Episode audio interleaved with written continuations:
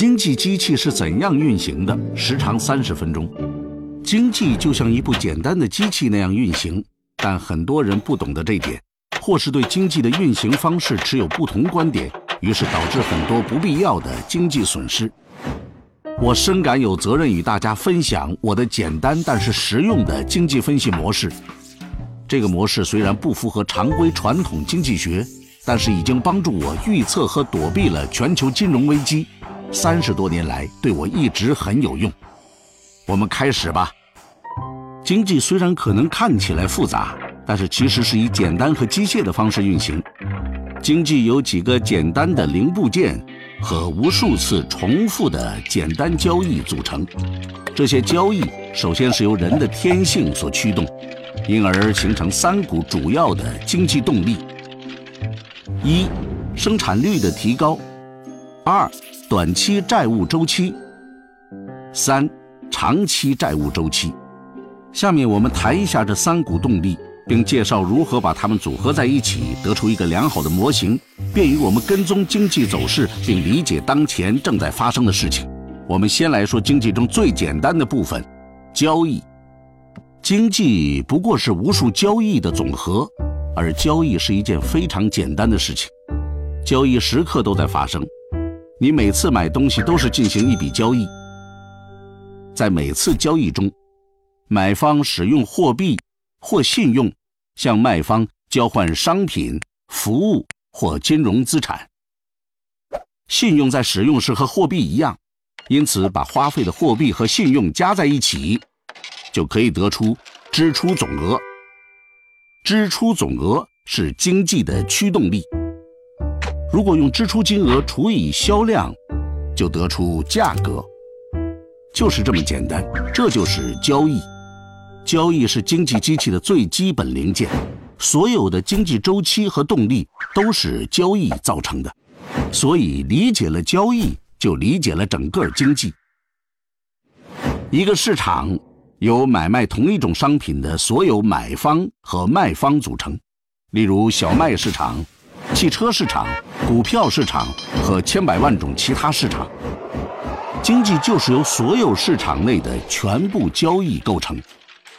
把全部市场的总支出和销量加在一起，就得到了了解经济运行所需要的全部信息。就这么简单。个人、企业、银行和政府都在以上述方式从事交易，用货币和信用交换商品、服务和金融资产。政府是最大的买方和卖方，而政府有两个组成部分，即收税和花钱的中央政府和中央银行。央行控制着经济中的货币和信贷数量，因此不同于其他买方和卖方。央行通过影响利率和发行更多货币来实行这种控制。我们在下面会看到，正因如此，央行在信贷流通当中发挥着重要作用。请诸位注意，信贷，信贷是经济中最重要的组成部分，但也许是人们最不了解的部分。它之所以最重要，是因为它是经济中最大且最为变幻莫测的一部分。贷款人和借款人与在市场中进行交易的买方和卖方没有两样。通常，贷款人希望自己的钱生出更多的钱，而借款人。则想购买当前无法负担的某种东西，例如房子、汽车，或是进行投资，例如开办企业。借贷可以同时满足贷款人和借款人的需要。借款人保证偿还借款，称为本金，并支付额外的款额，称为利息。利率高时，借贷就会减少，因为贷款变得昂贵；当利率低时，借贷就会增加，因为贷款变得便宜。如果借款人保证偿还债务，而且贷款人相信这一承诺，信贷就产生了。任何两个人都可以通过协定凭空创造出信贷。信贷看似简单，实则复杂，因为信贷还有其他名称。信贷一旦产生，立即成为债务。债务是贷款人的资产，是借款人的负债。等到借款人今后偿还了贷款并支付了利息，这些资产和负债将消失，交易得以完成。那么，为什么信贷如此重要？这是因为借款人一旦获得信贷，便可以增加自己的支出。不要忘记，支出是经济的驱动力。这是因为一个人的支出是另一个人的收入。想想看，你每花一块钱，另一个人就挣了一块钱；而你每挣一块钱，必定有别人花了一块钱。所以你花的越多，别人挣的就越多。如果某人的收入增加，其信用度就会提高。贷款人就更愿意把钱借给他。信用良好的借款人具备两个条件：偿还能力和抵押物。收入债务比率高，借款人就具备偿还能力。如果无法偿还，借款人还可以用有价值可以出售的资产作为抵押物，这样贷款人可以放心的把钱借给他们。所以，收入增加使得借贷也增加。从而能够增加支出。由于一个人的支出是另一个人的收入，这将导致借贷进一步增加，并不断循环。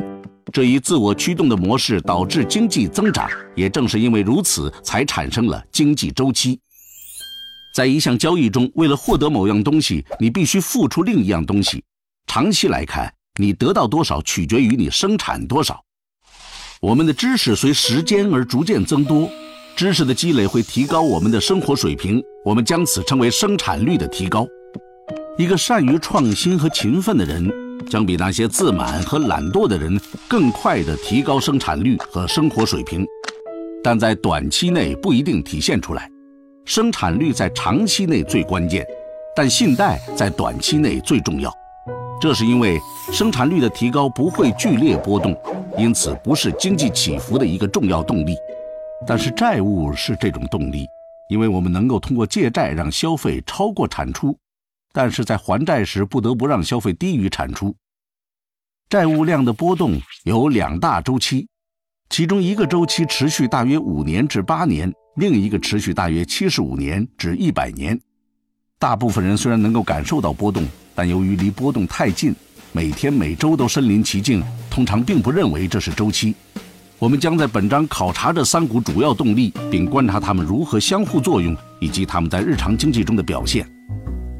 如上所述，经济的上下起伏不是取决于人们多么善于创新或勤奋工作，而是主要看信贷的总量。我们先想象一个没有信贷的经济运行，在这样的经济运行中，增加支出的唯一办法是增加收入，因此需要提高生产率和工作量。提高生产率是经济增长的唯一途径。由于我的支出是另一个人的收入，当我或者另一个人提高生产率的时候，经济就会增长。我们如果观察各种交易加以总结，就会发现一条类似于生产率增长轨迹的渐进线。但是由于我们借债，于是产生了周期。原因并不是任何法规，而是人的天性和信贷的运作方式。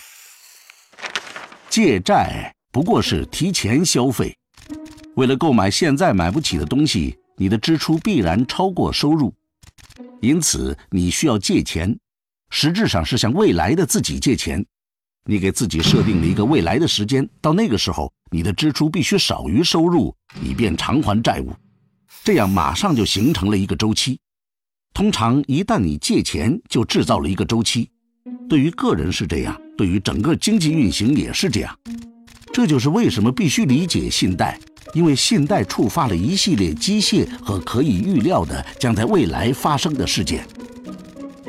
这就是信贷不同于货币的地方，完成交易需要使用货币。当你在酒吧用现金买一瓶啤酒时，交易立即完成。但是如果你用信用来买一瓶啤酒，比如赊账。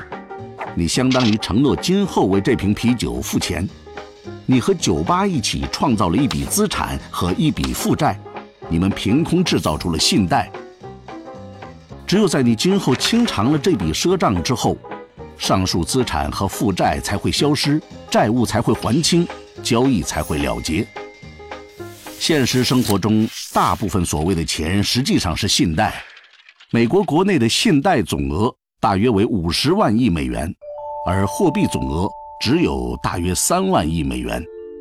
不要忘记，在没有信贷的经济运行中，增加支出的唯一办法是增加生产；但是在有信贷的经济运行中，还可以通过借债来增加支出。因此，有信贷的经济运行能增加支出，使得收入的增长速度在短期内超过生产率的增长，但在长期内并非如此。但是，请不要误解我的意思，信贷不一定是坏事，只是会导致周期性变化。信贷如果造成超过偿还能力的过度消费，就是不良信贷；但是，信贷如果高效率地分配资源和产生收入，让你能偿还债务，就是良性信贷。例如，如果你借钱买一台大彩电，电视机不会带来任何收入，让你偿还债务；但是，你如果借钱买一台拖拉机，用它来收获更多的庄稼，赚更多的钱。你就能够偿还债务，提高生活水平。在有信贷的经济运行中，我们可以跟踪各种交易，观察信贷如何带来经济增长。我举一个例子：假设你每年挣十万美元，没有任何债务，你有不错的信用，可以借一万美元，例如用信用卡借，因此你每年可以花十一万美元，即使你的收入只有十万美元。由于你的支出是别人的收入，另一个人因此挣了十一万美元。这个挣了十一万美元的人如果没有任何债务，可以借一点一万美元，他可以消费十二点一万美元，即使他的年收入只有十一万美元。由于他的支出是另一个人的收入，而我们通过跟踪各种交易，可以看到这个过程不断自我强化。但不要忘记。借债形成周期，周期会上升，最终也会下降。下面我们谈谈短期债务周期。随着经济活动的增加，出现了扩张，这是短期债务周期的第一阶段。支出继续增加，价格开始上涨。原因是导致支出增加的是信贷，而信贷可以即刻凭空产生。如果支出和收入的增长速度超过所出售的商品的生产速度，价格就会上涨。我们把价格的上涨称为通货膨胀。央行不希望通货膨胀过高，因为这会导致许多问题。央行在看到价格上涨时，就会提高利率。随着利率的上升，有能力借钱的人会减少，同时现有的债务成本也会上升。就等于你每个月的信用卡还款额会增加。由于人们减少借债，还款额度增长，剩下来用于支出的资金将减少，因此支出速度放慢。而由于一个人的支出是另一个人的收入，环环相扣，人们的收入将下降。由于支出减少，价格将下跌，我们称之为通货紧缩。经济活动减少。经济便进入衰退。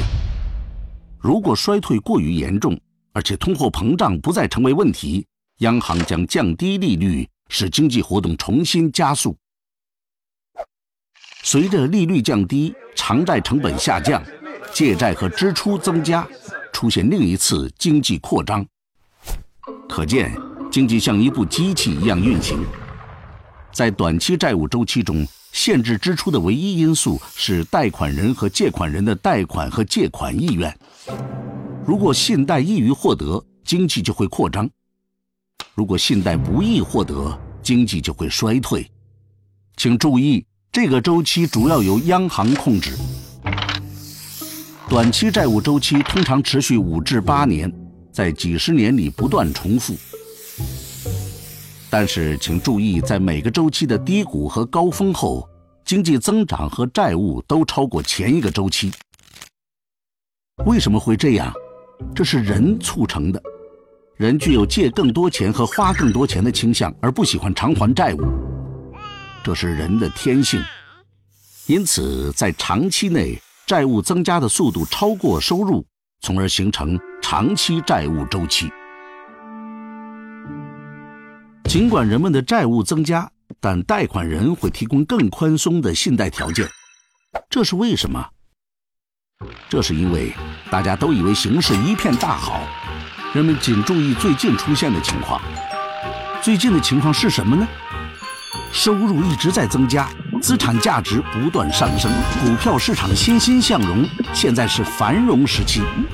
用借来的钱购买商品、服务和金融资产很划算。当人们过度借贷消费时，泡沫便产生了。因此，尽管债务一直增加，但收入也以相近的速度增加，从而抵消了债务。我们把债务与收入比率称为债务负担。只要收入继续上升，债务负担就可以承受。与此同时，资产价值迅猛上升，人们大量借钱来购买资产，因为投资促使资产价格日益升高，人们感觉自己很富有。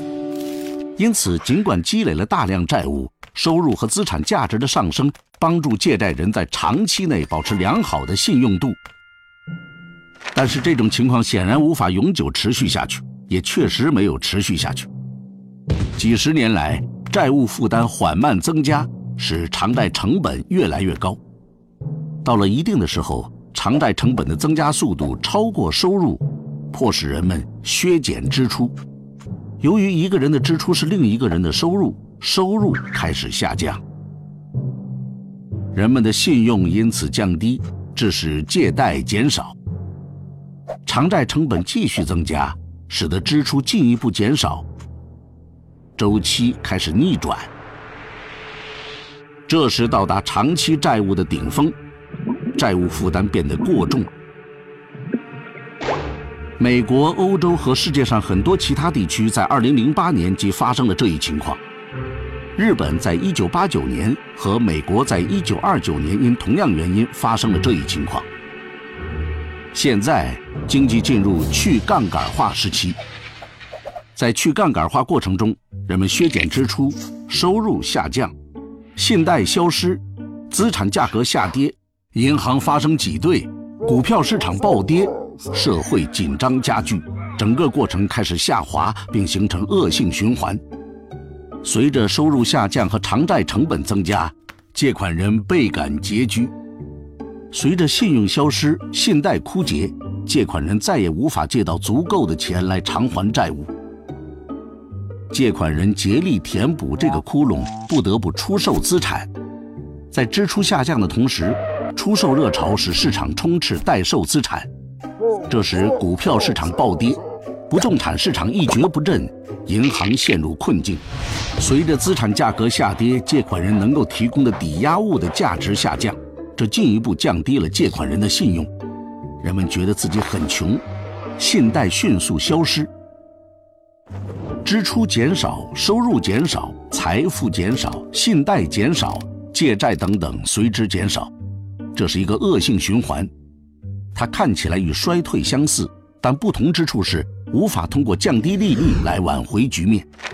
在衰退中，可以通过降低利率来刺激借贷，但是在去杠杆化过程中，由于利率已经很低，接近零，从而丧失刺激功能，因此降低利率不起作用。美国国内的利率在一九三零年代的去杠杆化期间下降到零，在二零零八年也是如此。衰退与去杠杆化之间的差别在于，在去杠杆化过程中，借款人的债务负担变得过重，无法通过降低利率来减轻。贷款人意识到债务过于庞大，根本无法足额偿还，借款人失去了偿贷能力，其抵押物失去价值。他们觉得受到债务的极大伤害，不想再介入更多债务。贷款人停止放贷，借款人停止借贷。整个经济体与个人一样，都失去了信用度。那么，应该怎样应对去杠杆化？问题在于债务负担过重，必须减轻。为此，可以采用四种办法：一、个人、企业和政府削减支出；二、通过债务违约和重组来减少债务。三、财富再分配，将财富从富人转给穷人。四、最后，央行发行更多货币。这四种办法被用于现代历史上的每一个去杠杆化过程。通常，第一个措施是削减支出。我们刚才看到，个人、企业、银行和政府都勒紧裤带削减支出。从而能够减少债务。我们经常把这称为紧缩。当借款人不再介入新的债务，并开始减少旧债务的时候，你会以为债务负担会减轻，但情况正好相反，支出减少了，而一个人的支出是另一个人的收入，这就导致收入下降。收入下降速度超过还债的速度，因此债务负担实际上更为沉重。我们已经看到，这种削减支出的做法引起通货紧缩，令人痛苦。企业不得不削减成本，这意味着工作机会减少，失业率上升。这导致下一个步骤即必须减少债务。很多借款人无法偿还贷款，而借款人的债务是贷款人的资产。如果借款人不偿还银行贷款，人们会担心银行无法返还其存款，因此纷纷从银行取出存款。银行受到挤兑，而个人、企业和银行出现债务违约。这种严重的经济收缩就是萧条。萧条的一个主要特征是，人们发现他们原来以为属于自己的财富中有很大一部分实际上并不存在。我们再次以酒吧为例。当你用赊账的办法买一瓶啤酒时，是在承诺今后偿还酒吧的赊账，你的承诺成为酒吧的一项资产。但是如果你不兑现承诺，不偿还酒吧的赊账，实际上是债务违约，那么酒吧的这项资产实际上一钱不值，它实际上是消失了。很多贷款人不希望自己的资产消失，同意债务重组。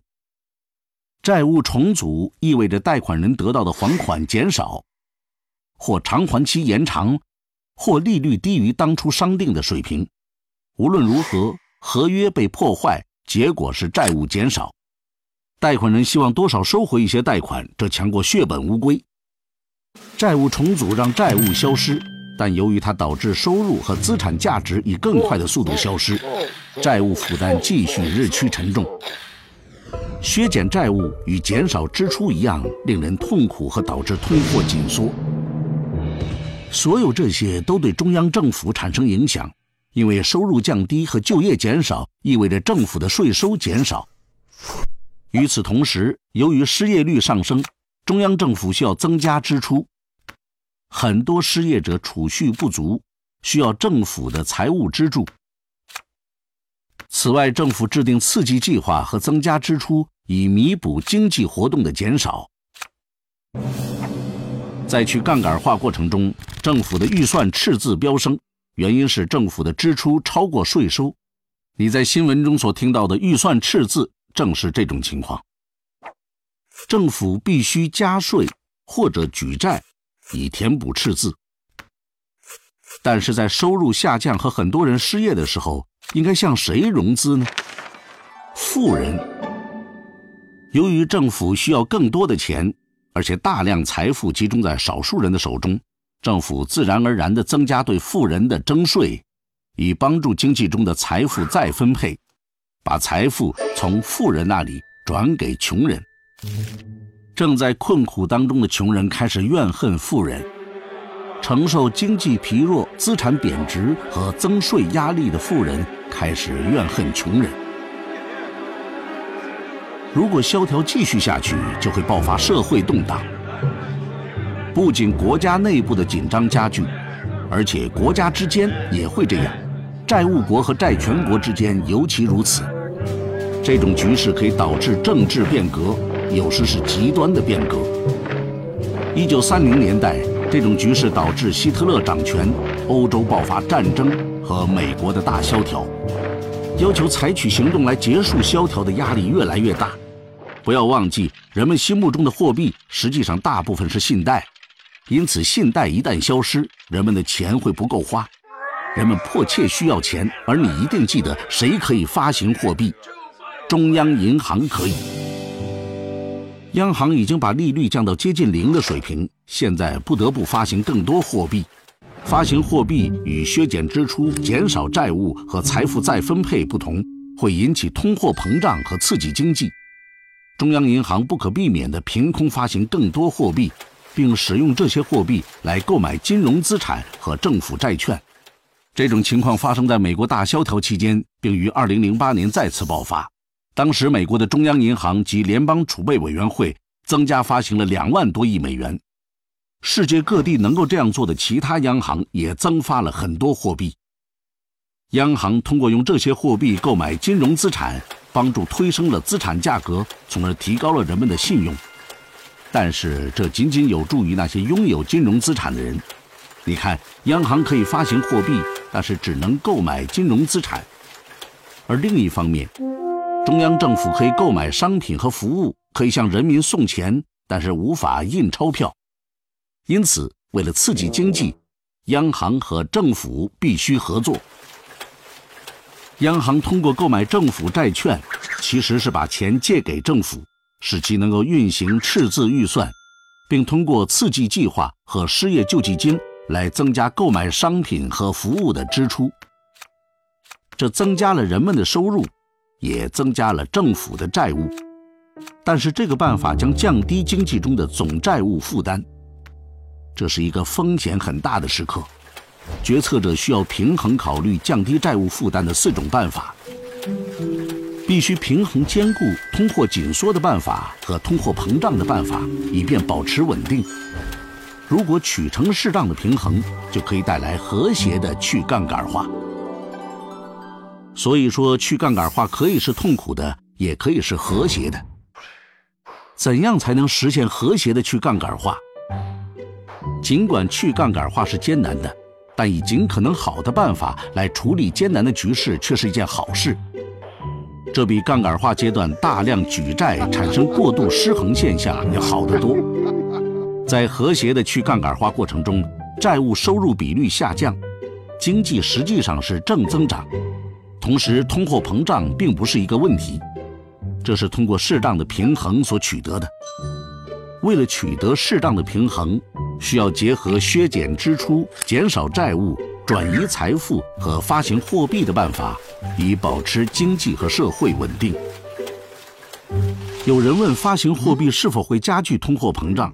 如果增发的货币抵消信贷的降幅，就不会引发通货膨胀。不要忘记，重要的是支出。每一块钱的支出，无论支付的是货币还是信用，对价格的影响都是一样的。央行可以通过增加货币发行量来弥补消失的信贷。央行为了扭转局面，不仅需要推动收入的增长，而且需要让收入的增长率超过所积累债务的利率。这是什么意思？主要的意思是收入一定要比债务增长得快。例如，我们假设有个国家正在经历去杠杆化。其债务收入比率是百分之一百，这意味着债务量相当于整个国家一年的收入。假设这些债务的利率是百分之二，如果债务以百分之二的利率速度增加，而收入的增长率仅有大约百分之一，那么债务负担永远不会减轻，必须发行更多货币。使收入增长率超过利率。然而，发行货币太容易了，而且比其他办法受欢迎，因此这个办法可能易于被滥用。关键是避免像1920年代去杠杆化的德国那样发行过多的货币，从而导致恶性通货膨胀。